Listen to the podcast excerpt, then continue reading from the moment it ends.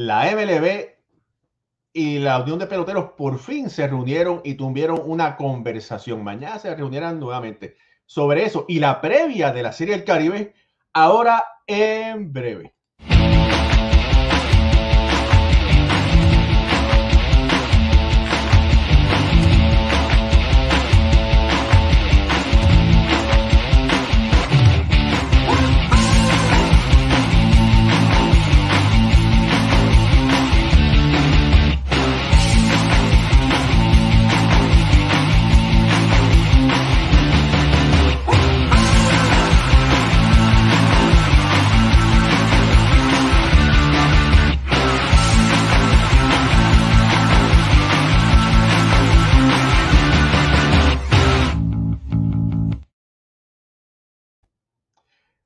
Muy buenas noches familia del béisbol, bienvenidos a otro programa de béisbol entre amigos por aquí, por béisbol ahora. Mi nombre es Raúl Ramos y hoy vamos a hablar sobre lo que pasó entre la Unión de Peloteros y la MLB y la previa de la Serie del Caribe. Me, me acostumbran como de costumbre mi amigo Jorge Colón Delgado aquí hacia el lado, más para allá está Ricardo Guibón desde Venezuela, Alfredo Ortiz desde Puerto Rico y Pucho Barrios, miren allá, Pucho Barrios, también desde Puerto Rico. Y sí, familia, increíblemente, en el día 53, la MLB y la Unión de Peloteros se reúnen y esta vez, esta vez, la, eh, Unión de Peloteros eh, retiró algunos de, de los pedidos que tenían hablaron por, por espacio de dos horas y mañana las dos partes se van a volver a reunir. Mi opinión, esta es la opinión de Raúl Ramos, ¿verdad? La opinión de Raúl Ramos es que la unión, como todas las uniones, estaba pidiendo el sol, la luna, las estrellas y el universo. Y cuando tú lo pides todo, es difícil obtener cosas. Pues ahora, en vez de pedir todo eso, están pidiendo las estrellas, la luna y el universo, dejaron el sol a su lado y entonces parece, parece que existe una cordialidad eh, a fuego, ¿verdad? Como dicen en Puerto Rico.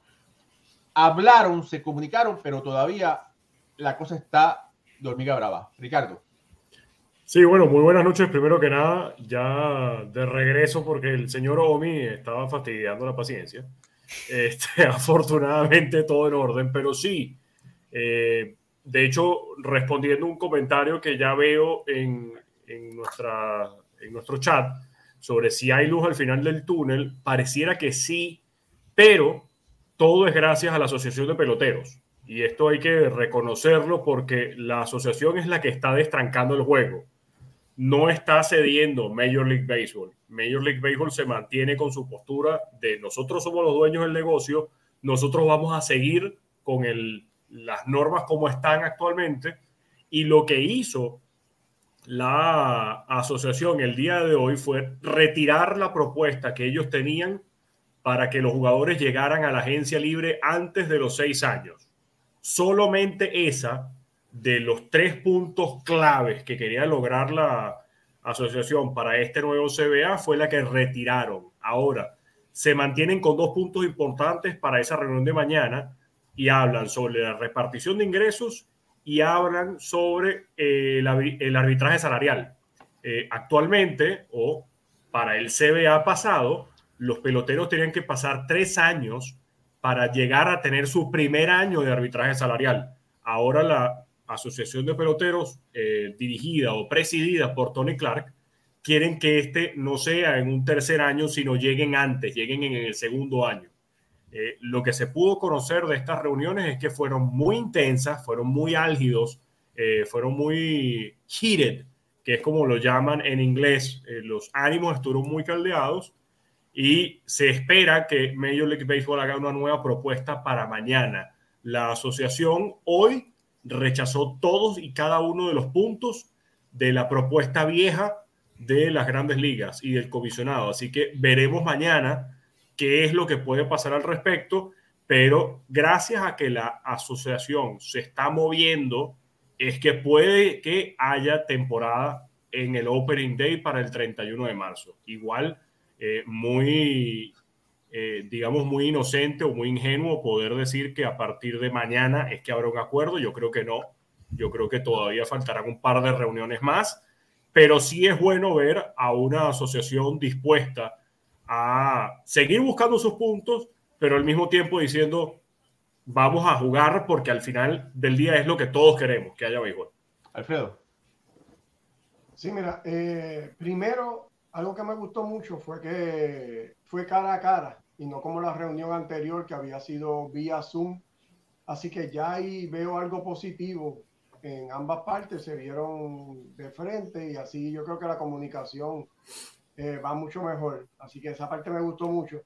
Lo otro es que, bueno, ya es hora de que ambos lados comiencen a ceder un poco para que puedan llegar a un acuerdo, ¿verdad? Eh, entiendo yo que ambas partes tienen que ¿verdad? mantener su firmeza, pero también tienen que ceder un poco para que entonces pueda haber un mutuo acuerdo. Eh, nada, yo podría vivir bien con quizás una o dos semanas de retraso de la temporada regular, que es donde yo creo que nos estamos encaminando. Eh, sería bien optimista decir que van a empezar en, en la fecha eh, que ha sido establecida ya anteriormente, pero quizás podamos ver algún retraso una, dos semanitas. Entiendo yo que eso es algo que podemos vivir con eso y lo que esperamos nosotros, ¿verdad? Para que esta temporada no se pierda y comience lo más pronto posible. Pero Pucho, Alfredo y familia que nos está escuchando, sería inaceptable que la temporada comience dos, eh, semanas tarde. ¿Por qué? Porque aquí el que pierde es el fanático. Estas partes han tenido muchísimo tiempo para ponerse de acuerdo, pero todo el mundo quiere todo, no están dispuestos a ceder en nada. Por fin, la Unión de Peloteros se dio uno de los puntos importantes y yo entiendo, entiendo, me parece eh, que la temporada, el sprint training comenzaría más tarde. Si ese es el caso, tratar de que la temporada comience a tiempo, pero entonces subir el roster a 30 jugadores para que los jugadores no se esfuercen tanto durante ese primer mes de la temporada. ¿Qué te parece eso, Pucho? Esto, esto afecta, al fin y al cabo, afecta a los jugadores, los prospectos que están protegidos en el roster de 40.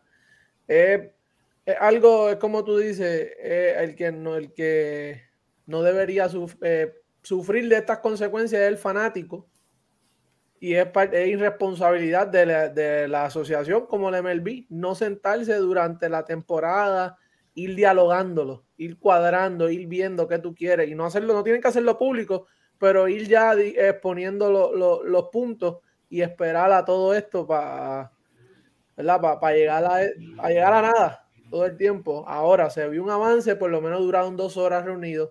Vamos a ver qué pasa mañana, porque sabemos cómo es la asociación. Bueno, vamos a hacer... Perdón, eh, Raúl, discutir estos puntos durante una temporada eh, puede obligar a que haya una huelga por parte de los peloteros. Por eso, eh, por eso un poco la, por eso se demoró tanto el hecho de, de llegar a la mesa de negociación una vez que haya terminado la temporada regular. Y por eso también en parte fue que Manfred obliga a este paro laboral, que además lo obliga diciendo que el objetivo es que haya una temporada. Pero si tú, tú, sabes cuáles van a ser, ¿verdad? Tus puntos y tus propuestas, ve trabajándolas, tenlas a la mano. Ah, claro. no, esperes a esto, porque es un mes, que, que, que una semana para febrero, para que los catchers y los pitchers se reporten. Lo que pasa es que las partes se detestan. Tony Clark y Manfred no puede estar en un, en, un, en un, cuarto junto a los dos porque los dos se quieren arrancar la cabeza y ese Está como matrimonio mal llevado. No, eh, no, eso está derecho a divorcio. Mira, por vamos a hacer, Raúl, lo que decías tú, lo que decías tú era, y creo que lo que decía mucho también, de por lo menos ya yo tengo mi tarea hecha. Es decir, presentarme en la reunión diciendo esto es lo que quiero. Claro. Claro. Y lo han hecho anteriormente. Lo que pasa es que no. Eh, las, las, partes están tan separadas que no es fácil. Pero mira, por aquí vamos a hacer un roll call de la gente que está conectada. Saludo a Rainel Sánchez desde Cuba. Dice, buenas noches, mis amigos. Al fin, lunes. Bendiciones. Un abrazo desde Cuba. Esa me gusta la energía de Rainel. Feliz Ignacio Rivera dice, buenas noches, caballeros. Mr. Rey te dice, luz al final del túnel. Bueno, hay que buscar un flashlight con batería Energizer, pero posiblemente. Tali Talavera dice, saludos y bendiciones a todos. Frankie Olmeda, saludos por fin. ¿Hay algún avance en las conversaciones entre MLB y la Asociación de Jugadores? Beatriz Bolibrash, volví, la novia de Gary por aquí. Hola, no, bueno, estaba por la Florida, en Miami, imagínate, se acordó de nosotros por fin. Saludos, Rodríguez, eh, Luis Rodríguez Rivera dice saludos y buenas noches. La señora Beara López, saludos y bendiciones. Hoy casa llena. Pedro Vázquez, buenas noches a los cinco. Saludos, Pedro, qué bueno que estás aquí. Axel Rosa dice saludos, caballeros. ¿También hablarán del, del Hall of Fame? No, hoy no vamos a hablar porque mañana en programa especial, horario, horario especial, Vamos a estar a las 6 de la tarde, hora del este de los Estados Unidos, 7 de la noche, hora de Puerto Rico. Vamos a estar hablando sobre lo que está sucediendo en ese momento, porque en ese, e, a ese horario van a anunciar los ganadores. Vamos a discutir nuestras papeletas y los peloteros que serán electos durante el día de mañana. Iván Sánchez dice saludos desde Toalta, Puerto Rico. Nuestro amigo Tom Van Heinen dice saludos desde Flores, Mississippi, uno de los mejores escritores de béisbol del Caribe. René Tadeo Acevedo Argüello dice buenas noches caballeros del Diamante. Considero que la MLB y el Hall of Fame están deteriorando la imagen del béisbol. Dejar afuera a Barry y Clemens es la de Bacle para nosotros todos los fanáticos. Eso lo vamos a discutir mañana. Eso lo vamos a discutir mañana. Así que mañana se tiene que dar cita. Saludos a Jaime Denizar Pérez. Buenas noches, Raúl, Jorge, Alfredo, Pucho y Ricardo de Solá Morales de Cagua, hogar de Milleguita, máximos ganadores del campeonato de béisbol de Puerto Rico con 20 campeonatos. Les quiero dar las gracias por el excelente programa del jueves pasado. ¡Sopla Bairoa! Ok. Yamil Cruz Inés dice por aquí: Saludos, buenas noches. Necesitamos béisbol. Bueno, aquí estamos tratando de dar una cucharada del, del deporte que tanto amamos. Santos Muñoz dice saludos desde Yabucoa, azucarero de corazón. Raulito el tocayo, saludos desde Orlando, let's go Mets. Pendiente que vamos a traer cositas de lo ves por ahí pronto. Pedro Vázquez, pero a resumidas cuentas, la AMD y la Asociación de Jugadores, ellos tienen el toro por los cuernos. Vamos a ver. Dice Beatriz, dice, los extrañé, me lo imagino con un pañuelo diciendo, los extrañé. Espero que este año Jorge no me vuelva a romper el corazón. No, no, no. Pero vea, si Gary Sánchez no sirve, no sirve. Que bate. Habla con él. Héctor Aliza dice, ¿qué hay en cuanto al Luxury Tax? ¿Lo sube o se cayó él? Ese es uno de los puntos que se tiene que, que, discutir. Todavía no se sabe nada. Sería muy beneficioso para los Yankees que eso lo subieran. Si se queda como está, sería fatal para el equipo de Nueva York. Axel Rosa dice, perfecto, ya está la cita para mañana. Pero Axel, no te vayas, que todavía vamos a estar hablando de béisbol. Carmelo Pérez dice, saludos familia.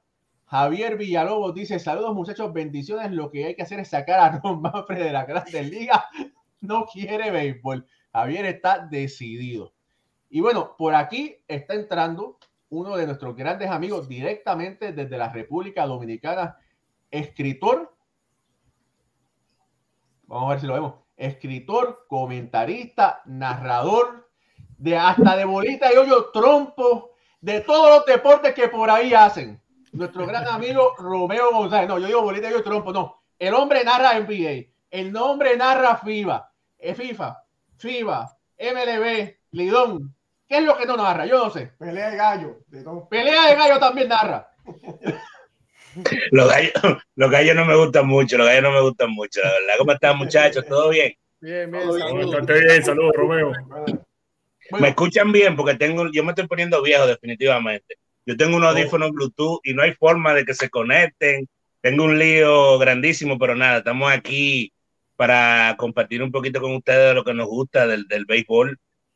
Te escuchamos perfectamente y la razón que Romeo de la casa, pero bueno, queríamos traer otro heavyweight, porque todos son heavyweight cuarto bate en el béisbol de la MLB de hoy, hoy en día. Todos somos segundo bate, que son los grandes bateadores de los equipos. Pero bueno, ¿quién mejor que traer a Romeo González para hablar una pequeña previa sobre ese equipo representativo de la Lidón?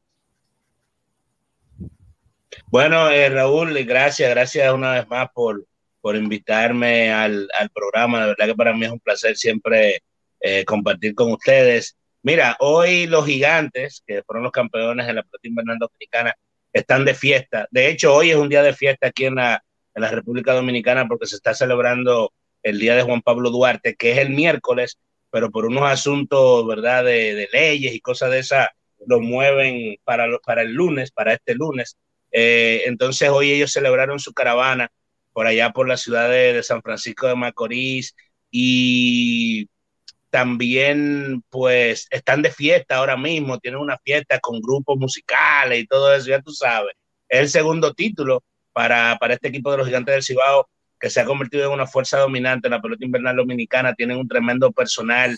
Y yo no sé si yo le comenté, te comenté a ti, a los muchachos, cuando yo di mi análisis del round robin de la pelota invernal dominicana, yo dije, yo sé que los gigantes van a estar, yo no sé contra quién, pero los gigantes era un equipo que se veía muy sólido, principalmente con el tema ofensivo.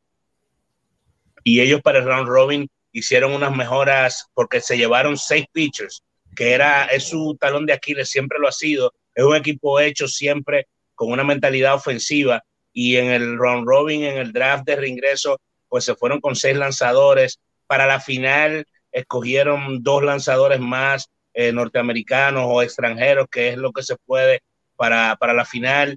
Y yo pensaba que la serie iba a irse quizás a seis juegos, pero realmente Marcelo Zuna, Kelvin Gutiérrez, Siri, Hansel Alberto, fue, fue demasiado, fue demasiado para, para el picheo de las estrellas orientales y, y esos van a ser nuestros representantes en la Serie del Caribe. Yo no sé si ustedes han hablado algo de la Serie del Caribe al momento.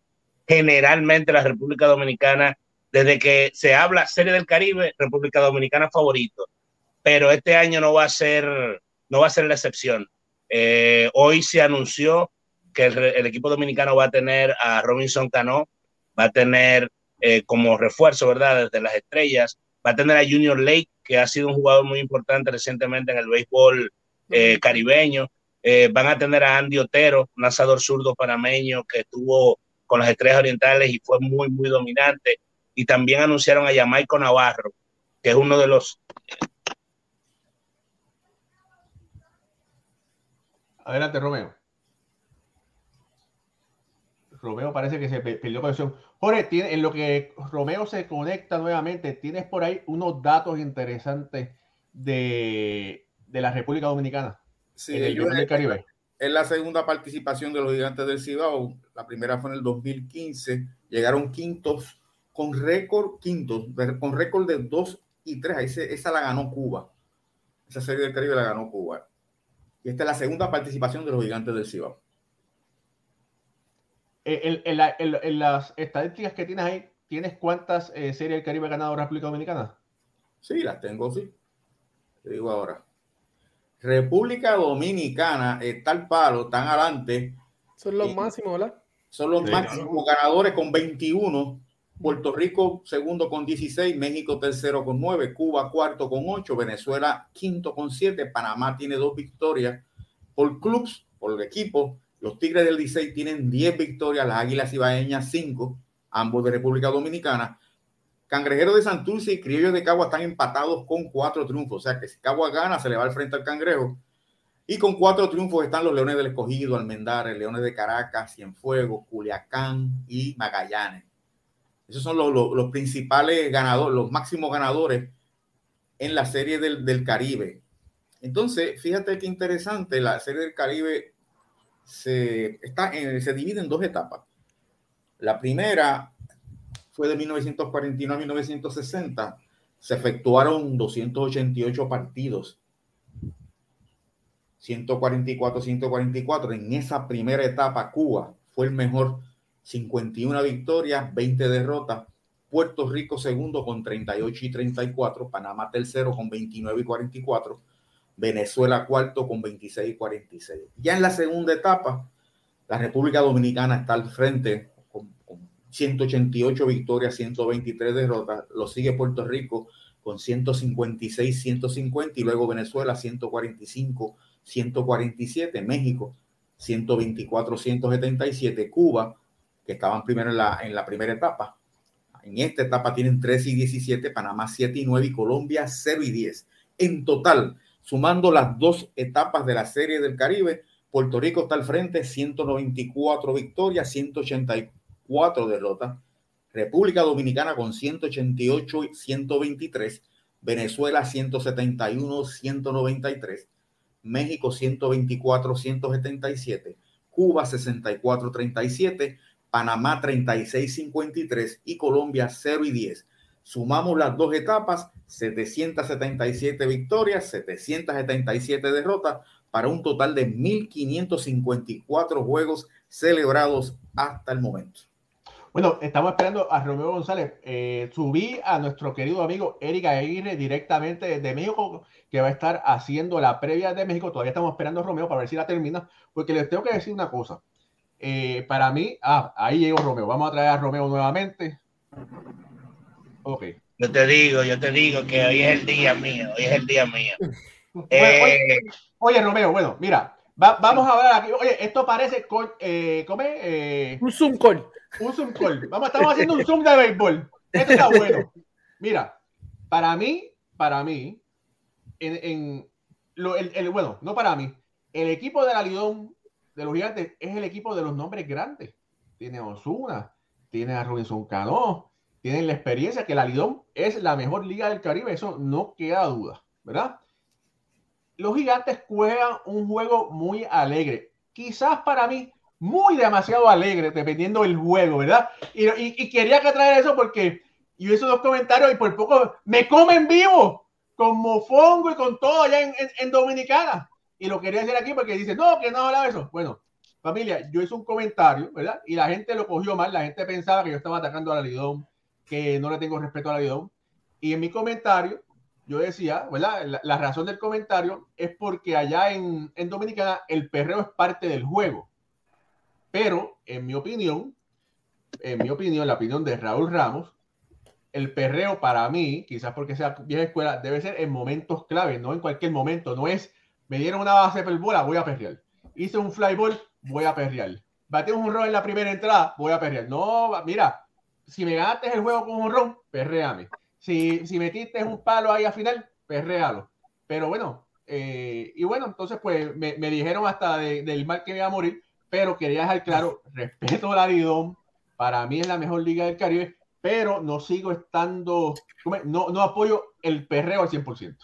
Ahora, el señor Marcelo Zuna, que es el gran líder ofensivo de, la, de, de ese equipo de los gigantes, ese es el maestro del perreo. ¿Qué se va a esperar de Marcelo Zuna en esta serie del Caribe? Dos ¿Se fue Romeo otra vez? Ah, ok. Sí, no, no, no, estoy aquí, estoy aquí. Eh, pensaba que era alguno de los muchachos. Mira, eh, Marcelo está viviendo un tremendo momento. Él eh, tuvo una racha, vamos a decir que una racha en la cual en 13 turnos solamente conectó un hit con, posición, con corredores en posición anotadora, pero durante la serie final se calentó conectó tres cuadrangulares, eh, inclusive en un momento en dos partidos de manera consecutiva estuvo bateando muchísimo. Yo me imagino que él va a seguir bateando en, el, en la Serie del Caribe. Hay que decir algo. Yo no sé si ustedes le dieron seguimiento a la pelota dominicana, pero el picheo fue eh, lo principal en la pelota invernal dominicana este año. Eh, y por eso, por eso los gigantes eran favoritos, porque los gigantes tenían un bateo que sobresalía. Entonces, eh, yo te voy a ser sincero, no le voy a quitar mérito a lo que se pueda presentar en la Serie del Caribe, pero ese equipo va a batear y va a hacer carreras porque tiene mucho personal. Para que ustedes tengan una idea, Ronald Guzmán era banco en, los Gigantes del Cibao. Por una combinación de, asuntos de salud, él viene de una, de una, lesión. Eh, ellos, los gigantes trajeron a un pelotero desde México que se cogió la liga para él, que fue el cubano Henry Urrutia. Eh, Urrutia fue despedido en México, sin embargo aquí se ganó el corazón de los fanáticos de los gigantes y batió muchísimo.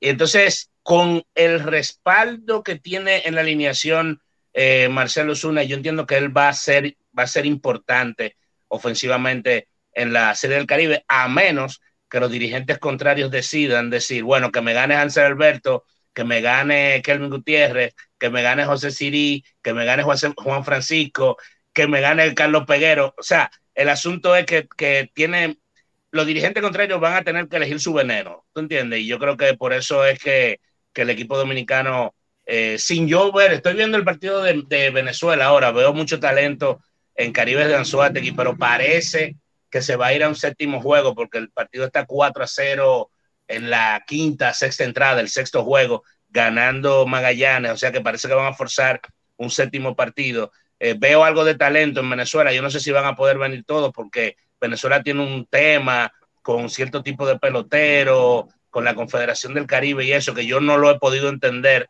Eh, pero a la gente que le dé seguimiento a la serie porque va a haber talento, por lo menos el equipo dominicano va a presentar mucho talento que va a valer la, boleta o va a haber el tiempo que se vaya a invertir viendo los partidos por televisión. Romeo, ¿hay algún, eh, el equipo dominicano tiene algún punto débil? ¿Tú le encuentras algún punto débil a, a los gigantes? Eh, mira, yo no sé si todos los refuerzos, porque hoy no ha fluido mucha información, si todos los refuerzos que ellos tuvieron en términos de picheo van a estar con ellos. Eh, si, por ejemplo, el Jumbo Díaz está en Venezuela, yo me imagino que el Jumbo va a ser un lanzador que ellos van a, que ellos van a buscar porque el Jumbo siempre está disponible. Va a ser una rotación de picheo que probablemente va a tener, por ejemplo, a Raúl Valdés, eh, que ha sido un lanzador ya muy probado en el béisbol eh, del Caribe se supone también que ellos van a invitar a Yuneski Maya, me imagino. Eh, el punto débil de los gigantes es el picheo. Si ellos no pueden, si ellos no pueden conseguir que los pitchers que estuvieron con ellos en la parte final estén, ahí pudiera venir el problema. Pero ustedes saben que aquí en, en, República Dominicana también hay, estoy sonando como feo, pero es la realidad. Hay mucho talento de picheo también. Por ejemplo, César Valdés, es un lanzador que se ha comido la liga, la liga este año. en los últimos años y sí. entiendo que lo van a invitar. Eh, pudiera tener algo de, de, situación en el relevo, eso va a depender de ellos pueden llevarse los brazos que pudieron buscar en, en, el, en el, draft de, de, reingreso, que son jugadores de esta liga. Eh, esa podría ser, pero ellos pudieran llevarse a Román Méndez, que estuvo muy bien con las estrellas, eh, Wilfin Obispo bajó un poquito al final, pero pudiera ser un hombre importante desde mi punto de vista. Hubo un lanzador norteamericano que trajeron los Leones del Escogido que terminó pichando con el Licey en el round robin y luego con las estrellas en la final, que se llama Pablo Tolo, que lució muy bien. Eh, pero a simple vista, lo que pudiera ser un problema es el, eh, pudiera ser el picheo, dependiendo de las piezas que ellos puedan conseguir, pero como te digo, esa gente está en fiesta hoy. Realmente no se ha hablado mucho de, de quiénes son los que van a estar definitivamente. Sí, como les decía cuando me corté, va a estar Cano, va a estar Otero, que va a ser uno de los abridores probablemente, va a estar Jamaico Navarro, que pudiera estar en primera o como designado, y Junior Lake, que, va a estar en los, en los jardines acompañando a Marcelo Zuna y a José Siri. Eh, va a ser un equipo muy profundo porque para que ustedes tengan una idea, jugadores que han jugado en grandes ligas, valga la redundancia, como Moisés Sierra, pudiera estar en la banca, Carlos Peguero pudiera estar en la banca, Jordani Valdespín, que ha sido un pelotero importante en el béisbol latinoamericano últimamente, aquí en el Caribe y eso, estaba en la banca.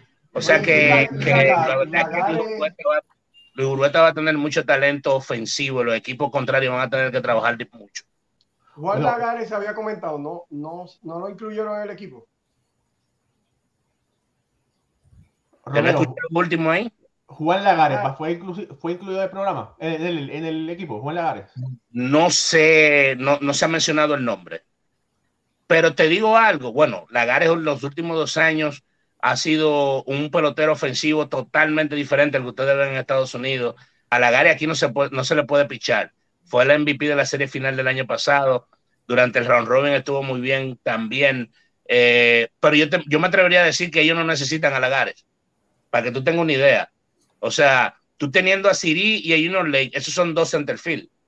Eh, y, y entonces Osuna después que él tuvo el problema en el hombro, no, su brazo no es eh, de lo mejor, todo el mundo le puede correr, pero es muy seguro en el outfield. Y yo entiendo que Osuna va a jugar en el left field con Siri en el central y probablemente Junior Lake en right field, combinándose con Sierra, combinándose con Carlos Peguero probablemente, depende de si el lanzador contrario es zurdo, es derecho.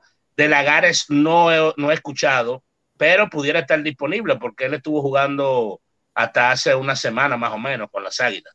Bueno, Romeo, te queremos dar las gracias. Vamos a seguir adelante con los demás equipos, porque si no, el programa, que como no nos da el tiempo, pero gracias por haber venido acá a regalarnos. yo decía cinco minutos, pero bueno, es que toda la información esa, está excelente. Un abrazo, Romeo, a ti y a toda tu familia allá en República Dominicana. Te queremos y gracias otra vez, ¿ok? Ok, gracias a ustedes, gracias a ustedes por darme el espacio. Y si alguno viene por aquí, me tiran una llamadita y, y nos juntamos ahora en la Serie del Caribe. No sé si alguno viene para acá. Bueno, eh, tiene que haber perico ripiado y tiene que haber mamajuana y tiene que haber por ahí. Gracias, Romeo. Gracias por la invitación. Eso no falta, eso no falta. Un abrazo. Un abrazo, Romeo. Gracias. Bueno, ese fue Romeo González desde República Dominicana. Bueno, y tenemos aquí a el señor Eric Aguirre, que va a estar hablando. Ahí, enséñalo, Alfredo. Ahí está. Ten cuidado que no lo, que no lo pinche que va a estar hablando sobre el equipo mexicano representativo de la Serie del Caribe. Bienvenido, Eric. Sí, así es, un saludo para todos, un gusto estar como siempre aquí en Béisbol ahora y así es, vamos a hablar un poco acerca del equipo mexicano que terminaron siendo los Charros de Jalisco. Personalmente creo que fue una sorpresa que los Charros de Jalisco hayan ganado la temporada 2021-2022 de la Liga Mexicana del Pacífico. Realmente a inicios de postemporada no se veían como un equipo tan sólido y al final de cuentas en la final se enfrentaron a los Tomateros de Culiacán, un equipo con bastante experiencia, con peloteros ligamayoristas y con, bueno, eh, su manager Benjamín Gil, que es un viejo lobo de mar y que sabe hacer las cosas bastante bien. Eh, y en siete juegos los Charros de Jalisco se terminaron llevando la serie final y bueno, son los representantes de México y creo que al final de cuentas han tenido un muy buen equipo. De hecho, justo eh, minutos antes de empezar este programa, pues sería conocer el roster de México para la serie de Caribe y creo que es un roster bastante competitivo, con caras conocidas. Eh, hablaban acerca de, de, Marcelo Zuna, nosotros acá también tenemos a nuestro Zuna, pero es el caso de Roberto Zuna, el cerrador mexicano que, bueno, tuvo una gran, gran momentos con los Toronto Blue Jays, también estuvo con los Astros de Houston, lamentablemente por ahí eh, la lesión no, no, lo dejó seguir en grandes ligas, regresó a México, lo hizo bastante bien primero en verano con los Diablos Rojos del México, con Charros de Jalisco fue pieza clave para el título, así que creo que uno de los peloteros a seguir es el caso de Roberto Zuna, otros peloteros importantes que tendrán los Charros de Jalisco o el representativo mexicano es el caso de Cristian Villanueva, otro pelotero liga mayorista que bueno, tuvo también un paso por los padres de San Diego, donde destacó. Así que bueno, Cristian Villanueva está fungiendo un rol de bateador designado y la verdad le ha ido bastante bien. Por ahí tiene unos problemas de lesión, por eso no está eh, cubriendo la tercera base, pero como bateador designado ha respondido a la hora importante. Así que creo que es un equipo bastante interesante el que va a llevar México. Creo que una de sus fortalezas termina siendo el picheo. Se reforzaron muy bien los charros de Jalisco en ese aspecto, agarraron varios serpentineros de diferentes equipos de la Liga Mexicana del Pacífico, sobre todo para reforzar su rotación de abridores, eh, pitchers importantes, como es el caso de Manny Barreda, que debutó eh, la temporada pasada con los Orioles de Baltimore en, grandes ligas. También el caso de Wilmer Ríos, que tuvo un breve paso por la Lidom, donde no le fue del todo bien. De hecho, a él fue el que le pegaron ese home run donde se volvió viral Raúl. Eh, con, el, con, el, tema de la selfie, así que bueno, tú, tú sí conoces bien a Wilmer Ríos, eh, Raúl, pero también se reforzaron. No le voy a contestar. pero también se reforzaron con Nick Strock, un serpentinero que venía de los Sultanes de Monterrey, que lució bastante bien como pitcher abridor. Así que bueno, creo que, que México va, va, a pelear bastante bien en la Serie del Caribe. El picheo va a ser su fortaleza, como ya lo había dicho, pero sin dejar atrás el bateo, peloteros como Cristian Villanueva, el Pony Quiroz, que es prospecto de Tampa Bay Rays, el caso de Jafet Amador, que es un aquí pelotero histórico y que además eh, tuvo un breve paso por el béisbol de Japón, peloteros cubanos muy importantes como Dariel Álvarez y Félix Pérez también van a estar presentes, así que bueno, creo que México le puede dar pelea a, todas estas novenas en la Serie del Caribe. Eh, Eric, hay eh, en, esas, en ese super resumen que tú diste, ¿verdad? ¿Cuál es la deficiencia que tiene ese equipo de México que se tiene que cuidar del resto de los equipos? Creo que una de las deficiencias es, es el bateo realmente. Eh, porque a pesar de cuentas tenemos eh, en pitchers muy buena calidad, ya lo había mencionado, pero creo que en el bateo a los charros de Jalisco en la serie final eh, quedaba a, ver, a, deber, sobre todo en el bateo oportuno, a pesar de tener los nombres que ya había mencionado como Jafet Amador, Cristian Villanueva, el Pony Quiroz, Dariel Álvarez, Félix Pérez, al final de cuentas eh, no respondían en momentos oportunos y por eso se terminaron extendiendo a siete juegos esta serie final de la Liga Mexicana del Pacífico. Por eso también se ha reforzado la ofensiva bastante bien, creo yo. Caso de Isaac Rodríguez, que también tuvo un breve paso por la Lidom la campaña pasada con los campeones, los gigantes del Cibao. Eh, también el caso de Joey Meneses, que va a cubrir la primera base y creo que eso es un punto clave, el hecho de que tal vez a los charros de Jalisco, desde mi eh, punto de vista, le faltaba un primera base, porque si bien estaba ahí Jafet Amador, que es un gran doletero, él siempre está más como bateador designado y por ahí cometió un par de errores importantes que en la Serie del Caribe no te debes de permitir, así que bueno, me parece bastante eh, correcta la adición de Joey Meneses digo, de, de Joey Meneses y también de, Víctor Lachule Mendoza. Así que son dos peloteros muy importantes que también pueden cubrir la primera base. Así que bueno, creo que eh, la falencia de, este equipo se encuentra en el bateo. Gracias, Eric. Jorge, ¿tienes ahí datos de Serie del Caribe sobre México? México, el, los charros de Jalisco participaron en el 2019, llegaron quinto con marca de 2 y 2. Perfecto. Ganó la esa serie la ganaron los toros de Herrera de Panamá. Bueno, Eric, gracias por, gracias por haber estado aquí con nosotros. Sabes, sabemos que estás ocupado. Si te quieres quedar, te puedes quedar, pero sabemos que, que tienes resolviendo otras cosas. No, yo, yo me quedo, yo me quedo ya. ¿No te quedas? Ah, no, me corras, Raúl, no me corras, yo me quedo aquí. No, pero, no, está bien, perfecto. Yo, por si acaso, ¿verdad? Porque, mira, por aquí quiero que lees rápido unos comentarios, rápido. Dice, mira, saludos a René González, saludos desde Santurce, Puerto Rico, bendiciones. Cielo Santana dice, saludos desde República Dominicana, mi mayor respeto para ese hermoso y gran programa. Sigan así, se quiere mucho a todos, no me lo pierdo, siempre tienen mi like, que papá Dios los cuide. Gracias, Cielo, por ese bonito comentario. Román Lam dice, buenas noches desde Nicaragua, saludos a todos, yo siempre veo tu programa, desde tengo una pregunta, eh, ¿qué pasará con la MLB? Hermano, llegaste un poquito tarde, eso lo hablamos al principio del programa, pero cuando se acabe, no ahora, cuando se acabe, lo empieza otra vez y chequeate los primeros 15 minutos. Eduardo Luis Chávez dice, saludos a todos amigos, está saludado Eduardo. Diego Enrique Zapata dice, Magallanes campeón de esta serie del Caribe. Bueno, primero tienen que ganar allá en Venezuela. Saludos a Francisco Manzano, Benny Barreto, saludos. Nelson Espada, saludos muchachos desde el pueblo de Río Grande, Puerto Rico. Saludos Nelson. José Curet dice, buenas noches Raúl y a todos. Gozando con los criollos, no éramos favoritos y vencimos todo pronóstico. Cuidado, nos reforzamos bien y en una serie corta todo puede pasar. José, los criollos siempre son eh, favoritos. Contendores. Contendores, ¿verdad? Sí, siempre son, siempre están en la pelea. Tienen un super, tienen un super apoderado, un super dueño. Eh, tocayo. Tocayo. Tocayo, en Raúl, exactamente. Ulises Mesa dice, feliz noche amigos, como siempre, un excelente programa, gracias Ulises, todavía no se ha acabado esto. Eisen Montalvo, saludos desde Sabana Grande, Puerto Rico, saludos Eisen.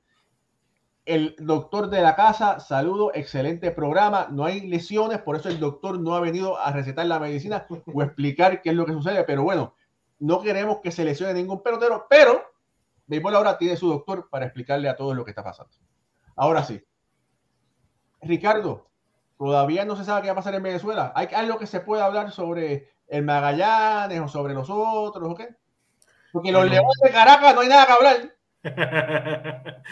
bueno, de verdad que lo que estamos viendo en la Liga Venezolana eh, en esta final entre Caríes y Magallanes era un poco esperado. Eh, Magallanes es un equipo que se caracterizó durante la temporada regular por su ofensiva y Caribes siendo un equipo que prácticamente del primero al noveno todos con experiencia en grandes ligas, incluso dándose el lujo de tener grandes ligas sentado en, en su reserva o jugadores con experiencia de grandes ligas estando en la reserva y lo que queda es ver qué va a pasar con quién va a ser el campeón y creo que con cualquiera de los dos que pase, el problema que va a tener Venezuela para esta serie, de, para esta serie del Caribe va a ser su picheo. La efectividad colectiva promedio de la Liga de Béisbol estuvo por encima de los cinco puntos durante toda la temporada. Esto fue un problema que se comentó muchísimo durante la temporada regular, que qué era lo que estaba pasando con el picheo. Teníamos los mismos nombres prácticamente todos los años, pitchers que venían de ganar eh, el premio al Cy Young en, nuestra, en nuestra liga, se llama el pitcher del año, valga la redundancia, eh, no estaba teniendo una buena temporada. Eh, parte también de cosas que influyeron jugadas a la defensiva, algunos errores, algunas jugadas de rutina que tenían que hacerse o que tienen que hacerse todos los días, no se estaban haciendo. Fue un año eh, para el bateo, fue un año donde las ofensivas brillaron por doquier. Eh, el pitcher del año se lo ganó el norteamericano Jackson Stephens, que estaba viniendo en su primer año en la liga con Cardenales de Lara, y fue el único pitcher que tuvo una efectividad por debajo de los dos puntos durante toda la temporada. Su principal rival llegó a tener una efectividad por encima de los tres puntos. Este, eran dos puntos de diferencia por completos los que tenía. El pitcher del año con el que quedó segundo. Así que yo creo que lo que pase entre Venezuela, entre Caribes y Navegantes del Magallanes van a tener que reforzarse muy bien con su picheo para poder tener una buena presentación en la Serie del Caribe, porque eh, se están midiendo y, y no quiero menospreciar a los demás, a los demás rivales que van a tener, a los demás equipos, pero el equipo a vencer es República Dominicana y, con los nombres que tienen, viendo cómo no solamente Marcelo Zuna, sino José Siri está bateando, eh, es un equipo hay que tenerle muchísimo miedo. Entonces, en mi opinión, el equipo que gana la Serie del Caribe es al que mejor picheo vaya a tener. Eh, porque si logra frenar las ofensivas que cada uno de los rivales está poniendo, entonces tu picheo va a ser tu principal protagonista. Todo el mundo va a ir a caerse a palos. Entonces creo que eh, primero hay que definir un campeón que por lo que estamos viendo va a haber un juego 7 el día de mañana, porque Magallanes está ganando ahora 5 a 0 a Caribes de Anzuategui. Caribes que hoy estuvo limitado a un solo hit.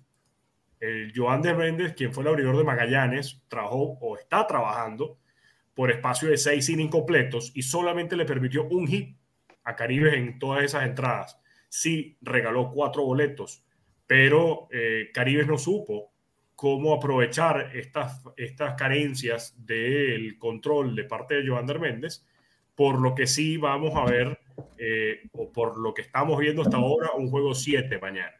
Eh, la ofensiva Magallanes es extremadamente peligrosa porque cuenta con nombres como, primero, Pablo Sandoval, después está Ángel Reyes, está Albertico González, que jugó con los Yankees, y dato curioso de Alberto González, en su primer juego debutó sustituyendo a la defensa a Alex Rodríguez, y al día siguiente le tocó sustituir defensivamente a nada más y nada menos que Derek Jeter. ¿Quién, puede decir eso? Claro, después la carrera de, González en, en grandes ligas fue muy corta, sin embargo, tiene nombres de mucha experiencia ahí. Y no podemos hablar del norteamericano Kate Gota, que desde que se uniformó con el Magallanes ha explotado la ofensiva, pero de una manera impresionante. Ahora, si pasa Caribes como campeón, eh, bueno, Víctor Reyes, Grandes Ligas, Rafael Balito Ortega, Grande Liga, Williams Astudillo, Grande Liga, Adrúbal Cabrera, Grande Liga. Osvaldo Arcia, Grande Liga, Jesús Sucre con experiencia en Grandes Ligas, igual que Luis Sardiñas. Eso es nada más el line-up titular de hoy. Al mismo tiempo, Balvino fue mayor, es una de las personas que más duro le puede pegar a la pelota en todo el Caribe. No tiene experiencia en grandes ligas, sin embargo, está con Caribe de Anzuategui. Entonces es un line-up extremadamente peligroso con el que puede ir cualquiera de estos dos equipos. Lo que sí es que el picheo tiene que mejorarse de todas, todas. Y yo creo que esa puede ser eh, la forma eh, donde se puede reforzar el equipo de Venezuela que avance la Serie del Caribe y me arriesgo todavía más, el equipo que va a ganar la Serie del Caribe tiene que ser el mejor en el picheo. Jorge, ¿qué datos tienes ahí sobre Serie del Caribe, con, sobre el Magallanes o, o Venezuela o qué tienes? Bueno, con el Magallanes tiene 30 y 25 de por vida y ha ganado, voy a decir ahora. Magallanes ha ganado cuatro. Sí, te digo ahora. Bueno, posiblemente el Magallanes es el equipo con más fanaticada en todo el Caribe. El Magallanes es el equipo que tiene mayor fanaticada en la Liga Venezolana de Béisbol. De ¿Y los Leones del Caracas son grandes. Magallanes, Magallanes ha ganado dos, Leones de Caracas dos, Aragua uno y Zulia dos. A eso es a lo que iba. la fanaticada en Venezuela se divide. El 60% de los fanáticos está entre Caracas y Magallanes. No hay más nada para dónde buscar. Y de ese 60%, eh, la mayoría de los fanáticos la tiene el Magallanes. Wow. Interesante. interesante el dato. Oye, eh, quería decir, quería compartir con ustedes que este jueves, para todas las personas que están conectadas, ¿verdad? Con nosotros, eh, los quiero invitar para ver otro gran programa que vamos a tener aquí. Quiero aquí compartir pantalla. Vamos a tener otro Grandes Ligas aquí con nosotros, Roberto Hernández, eh, que salvó sobre 300 juegos en Grandes Ligas. Estará con nosotros este jueves. Jugó para los equipos de los Chicago White Sox, jugó para los Mets de Nueva York, jugó para el equipo de Tampa. Fue un gran lanzador eh, puertorriqueño de, padre, de padres dominicanos. Estará con nosotros este próximo jueves.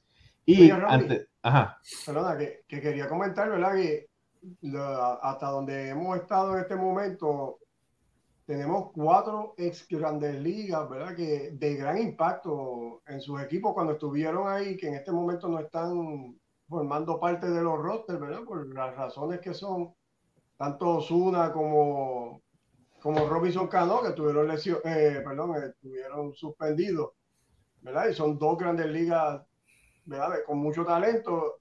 Tuvimos a Eric hablando de Roberto Osuna, que también fue un lanzador de impacto, ¿verdad? que no está ahora mismo con ninguna organización, pero sí estará buscando alguna oportunidad.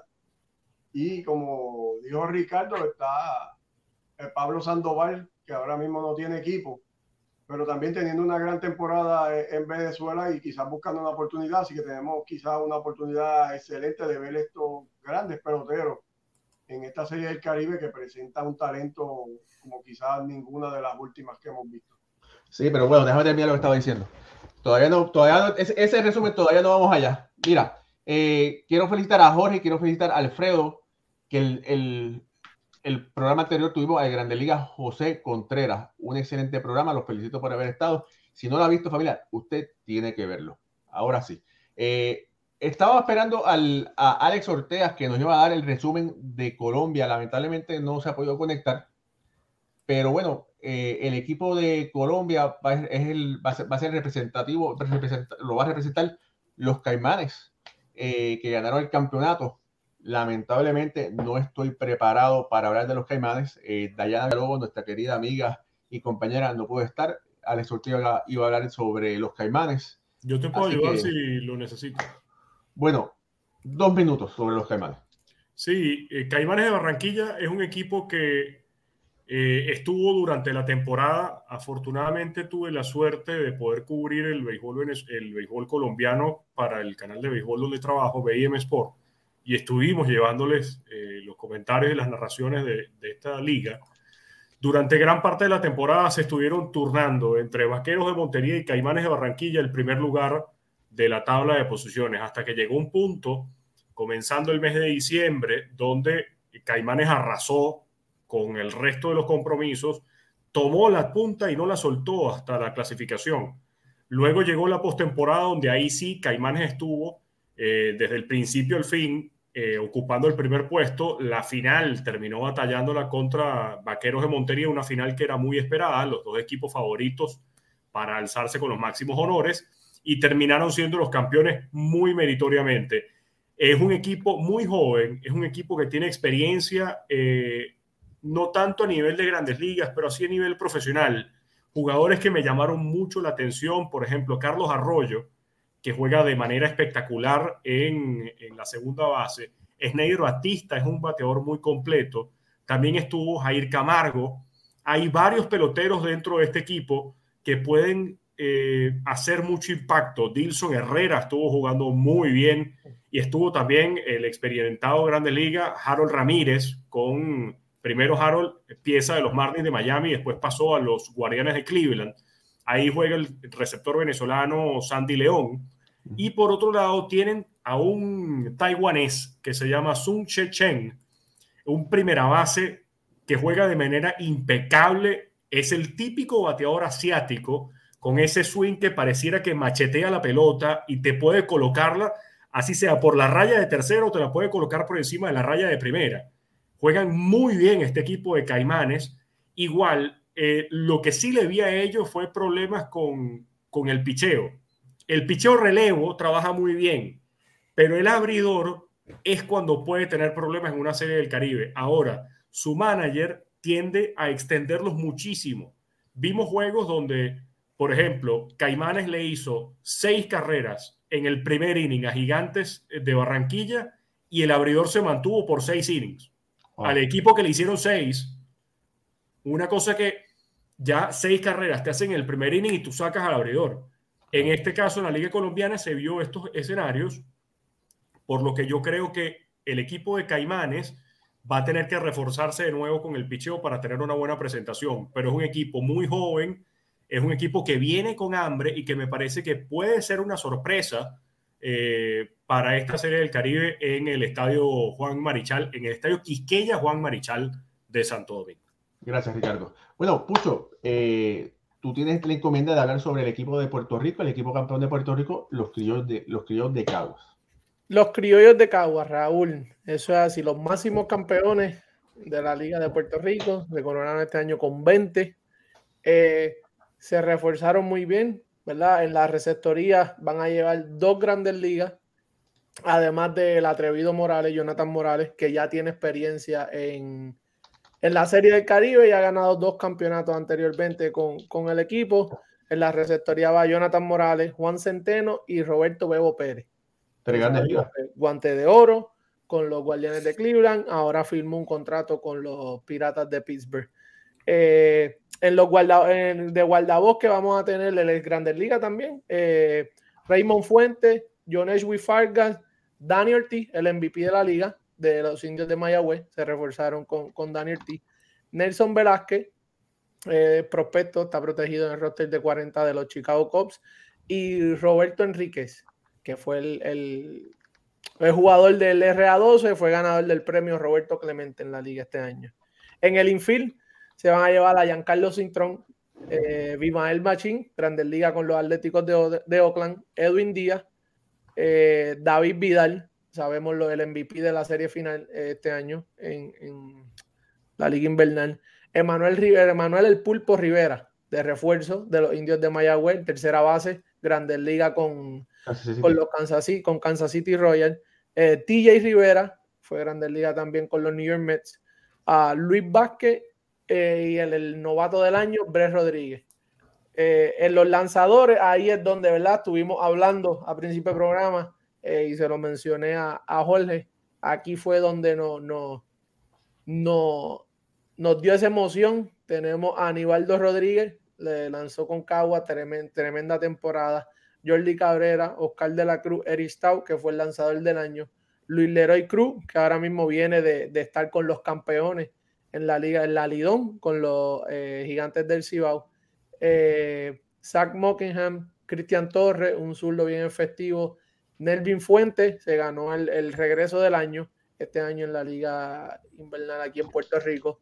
Eh, Iván Maldonado, un veterano. Ricardo Vélez viene del, proyecto, ¿verdad? El RA12 eh, jovencito, eh, ya lució muy bien en toda la serie y en la final también lo trajeron en momentos clave y hizo el trabajo. Eh, tenemos a Alexis Díaz, hermano del, del cerrador de los Mets de, de, Nueva York, Edwin, Edwin El Chugal Díaz, Brandon Webb, Carlos Francisco, Anauri Rosario, Fernando Cruz y Ricardo Gómez, el cerrador de, del año de la Liga Invernal en Puerto Rico. Es un, equipo bien, está bien confeccionado. El Col de Cagua es un Col eh, bien defensivo. Un equipo bien defensivo. Ellos se reforzaron para la final con David Vidal, le dio ese toque ofensivo. Y ahora al traer a Daniel Ortiz, Emanuel Rivera, TJ Rivera, añadir todas esas piezas, eh, es letal. Yo digo que es uno de los mejores equipos confeccionados por, la liga en, unos cuantos años, porque ganamos con los equipos de Cagua, pero eran básicamente unos equipos que, bueno, eh, eh, el, segundo campeonato creo que fue que nos metimos el último día, ganamos un juego y por ahí se, se encendieron y siguieron ganando hasta llegar a la final. Y este equipo un equipo bien confeccionado, el picheo, un picheo profundo, mezcla de jóvenes con veteranos. Ese, ese muchacho, Ricardo Vélez, Es un, es un muchacho que tiene una recta, la domina, es un power pitcher y tiene un cambio de velocidad. eh, un Gustav, como, de, como dirían los, los, americanos.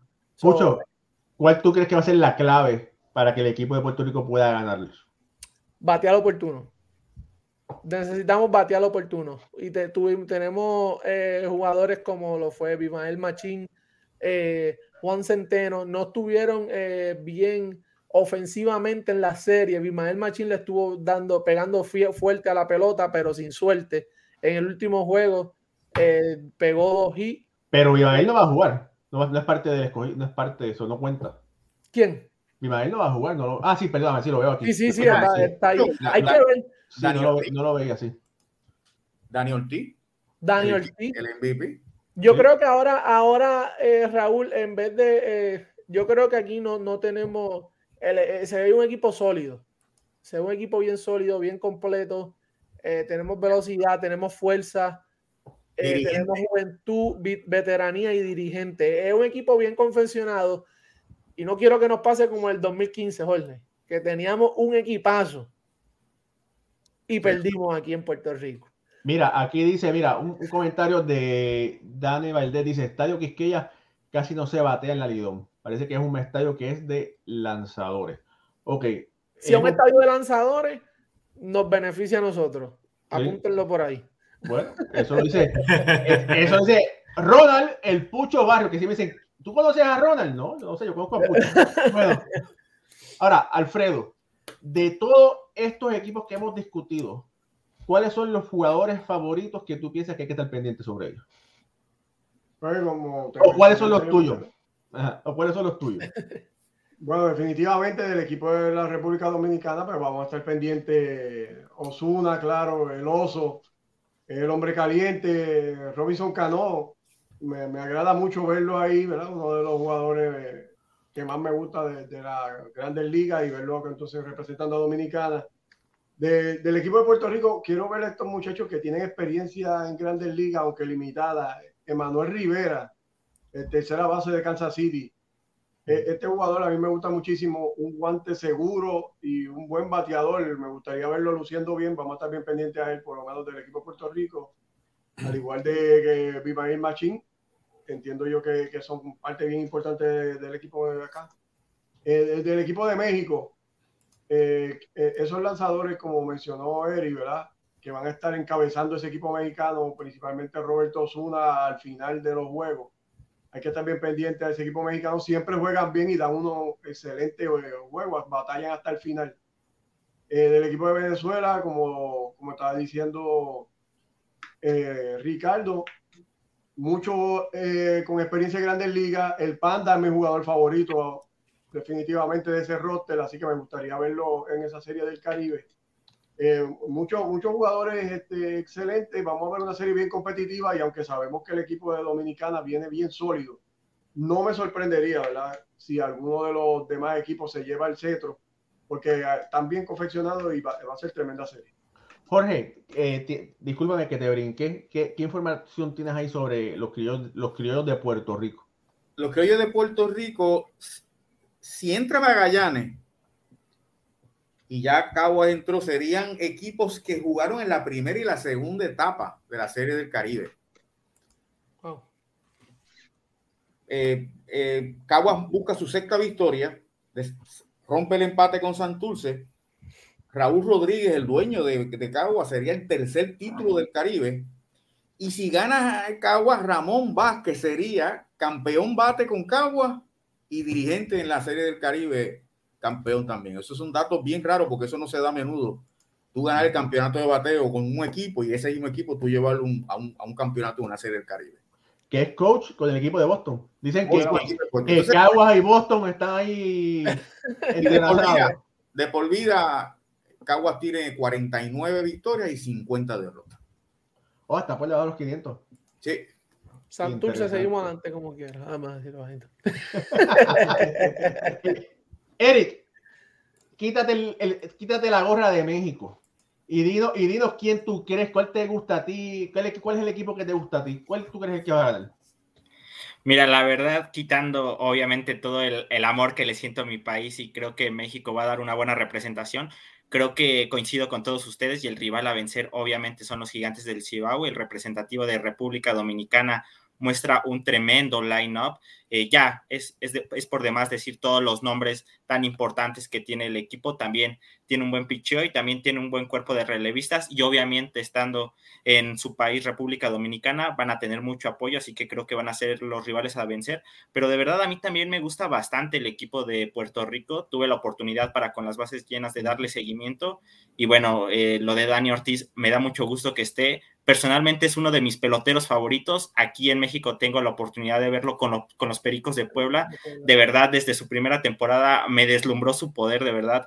Tuve la eh, oportunidad de estar en el cuadrangular, en el, la fiesta de cuadrangulares, donde él se lo terminó llevando en 2019 y de verdad es un pelotero increíble. Además, un ser humano también increíble, así que de verdad, eh, yo le pongo mis fichitas a, Dani Ortiz, también David Vidal, que lo conozco bastante bien, que estuvo jugando en México con los Diablos Rojos del México y que además es un pelotero utility muy versátil, el pelotero te puede jugar el jardín de la izquierda como lo demostré en los últimos juegos de la serie final allá en Puerto Rico, te puede jugar muy bien el infield, así que creo que son piezas muy importantes y además la experiencia de Roberto El Bebo Pérez puede jugar un factor clave para los criollos de Puerto Rico. Así que bueno, creo que eh, realmente el rival a vencer es República Dominicana, pero hay que tenerle mucho ojo también a Puerto Rico porque presenta. Ricardo.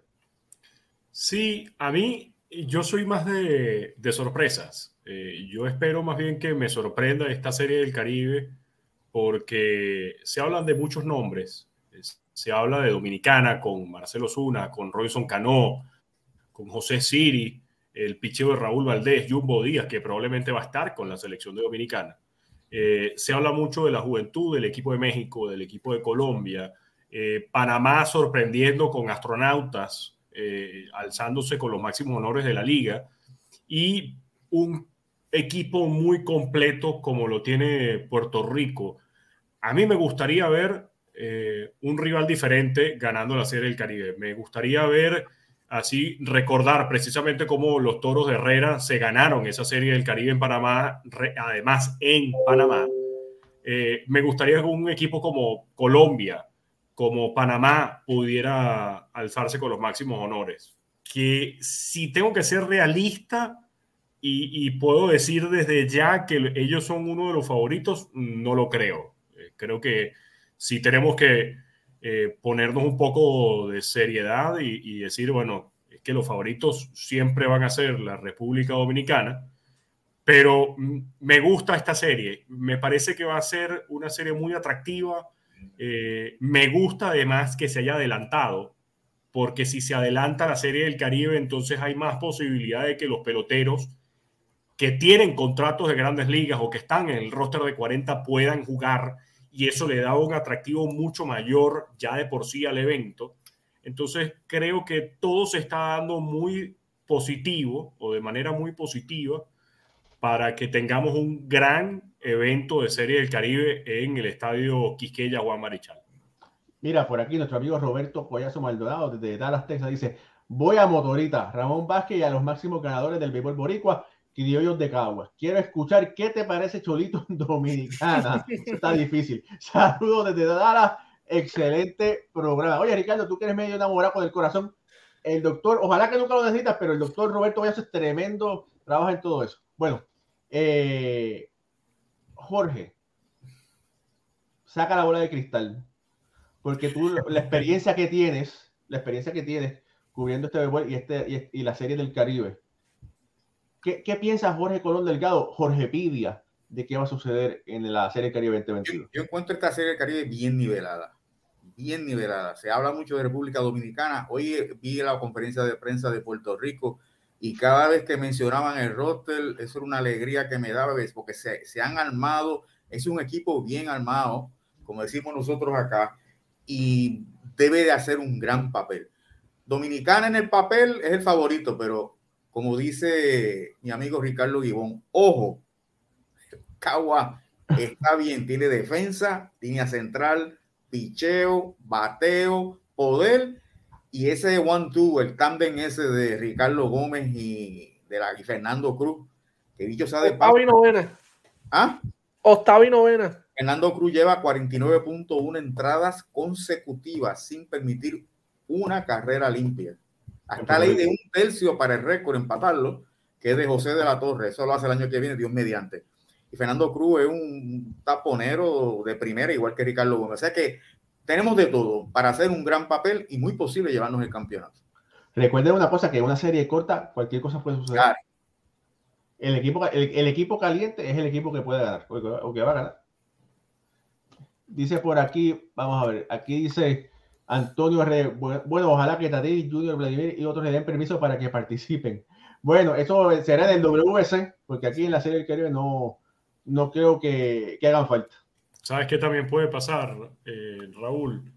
Eh, por estar viendo una serie del Caribe adelantada por primera vez y tener todos los torneos que apresurarse para poder cumplir con el compromiso primero de sus torneos propios y luego llegar a tiempo a República Dominicana, el equipo que el equipo que termine de último su torneo es el que llega en teoría más fresco porque acaba de terminar.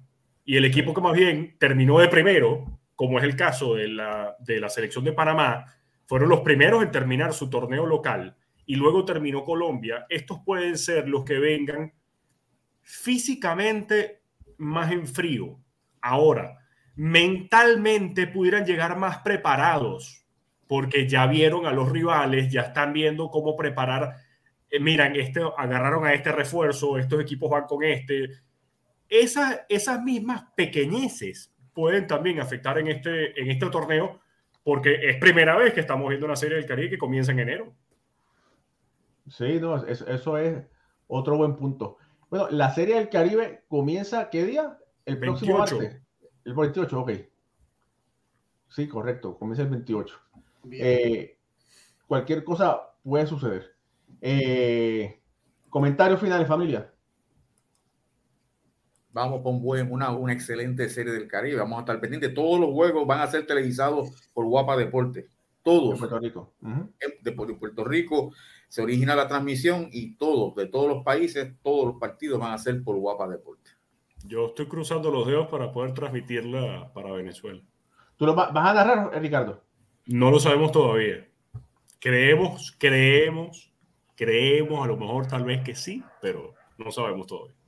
Bueno, familia, mañana a las 6 de la tarde, hora del este de los Estados Unidos, 7 de la noche, hora de Puerto Rico, 7 de la noche, hora de República Dominicana, 7 de la noche, hora de Venezuela.